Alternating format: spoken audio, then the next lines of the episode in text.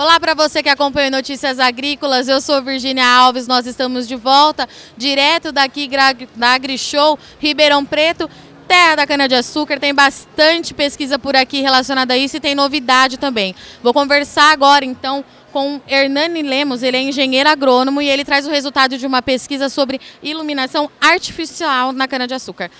Obrigada pela sua participação no Notícias Agrícolas. Primeiro de tudo, eu queria entender o que, vocês estão apresentando na AgriShow 2022. Dois anos sem feira, sei que vocês estão chegando com bastante novidade. O que, você me conta hoje? Obrigado, Virgínia. Então, estamos trabalhando com uma tecnologia que promove o aumento de produção de biomassa e das variáveis que são interessantes para quem produz cana. Nós temos resultados muito interessantes em BRICS, pureza, açúcar total recuperável e onde houve a suplementação luminosa, todos os resultados foram muito positivos. Tá, antes de você me falar um pouquinho mais sobre a pesquisa, eu queria entender qual era o desafio do produtor que fez com que vocês levantassem essa pauta e de onde você fala, é claro. Sim, a gente fala aqui de Ribeirão, é, no AgriShow, uma festa, uma feira espetacular que está sendo muito bem organizada, estamos muito felizes com os resultados. E quando nós trabalhamos com a suplementação luminosa, o nosso intuito foi melhorar a sustentabilidade do sistema agrícola, foi melhorar a produção por área. Então, quando nós trabalhamos com a suplementação luminosa na cana, nós testamos diferentes variedades para ter certeza de que os resultados se repetiam entre os materiais testados. Então, uma tecnologia que se baseia na aplicação de luz artificial, porém, um trabalho muito específico tem que ser feito antes porque de nada adiantaria nós estimularmos as plantas com a suplementação luminosa se nós não dessemos a nutrição, a água, todo o amparo para que a cana se desenvolvesse dentro dessa área que foi testada.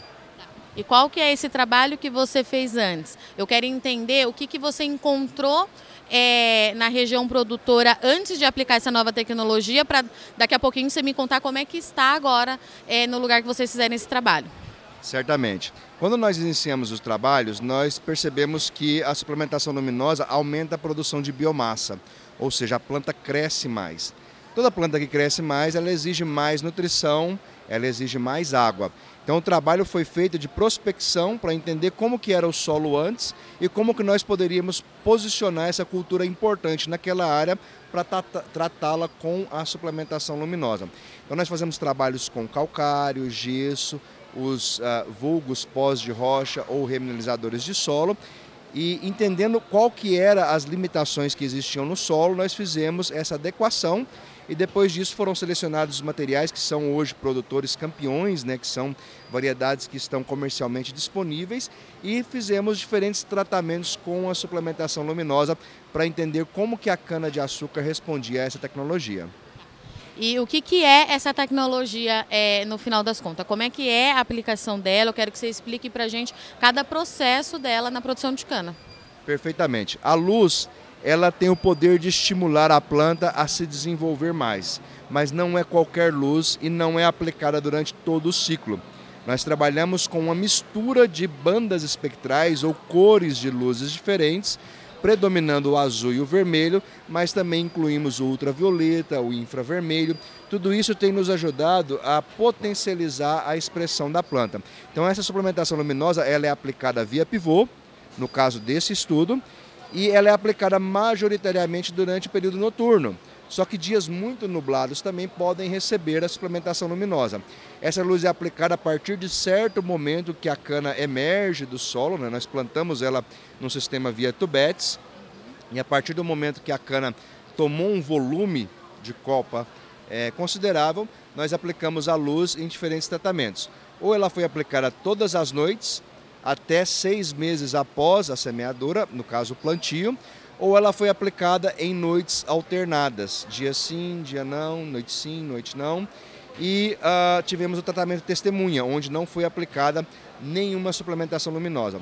Nós observamos, além de um maior perfilhamento da cana-de-açúcar, ela produziu mais perfilhos, né, mais filhos, nós também podemos observar que a planta se desenvolvia mais, crescia mais e também na análise tecnológica da planta nós podemos identificar variáveis que é, contribuem para a usina que vai processar essa cana. Então, o açúcar total recuperável, o BRICS, todas essas variáveis importantes foram consideravelmente superiores nesse primeiro ano. A gente quer repetir, quer continuar o trabalho para confirmar que esses resultados realmente se repetem e que não foram apenas observações de um ano específico. Era isso que eu ia te perguntar. Daqui para frente, então, vocês trazem é, esses resultados para a AgriShow, mas o trabalho continua para entender como é que isso funciona no longo prazo, é isso? Perfeitamente. Uh, nós precisamos entender, no caso da cana, que é uma cultura considerada perene ou semi-perene, como que a suplementação luminosa vai comportar nas próximas safras. Então, os estudos continuam, mas os resultados foram muito promissores. Quem trabalhar com suplementação luminosa na cana-de-açúcar vai se surpreender com os resultados que nós estamos observando. Então, nós acreditamos que no próximo ano, assim que nós tivermos uma segunda safra, para confirmar os resultados, nós vamos poder trazer é, essas informações, esses benefícios da suplementação luminosa para essa importante cultura. Portanto, para você que acompanha Notícias Agrícolas, nossa equipe continua aqui na AgriShow, tem bastante novidade, muita tecnologia. Nós falamos agora de cana-de-açúcar, mas tem muita coisa rolando por aqui. Não sai daí, nossa programação continua e já já a gente está de volta.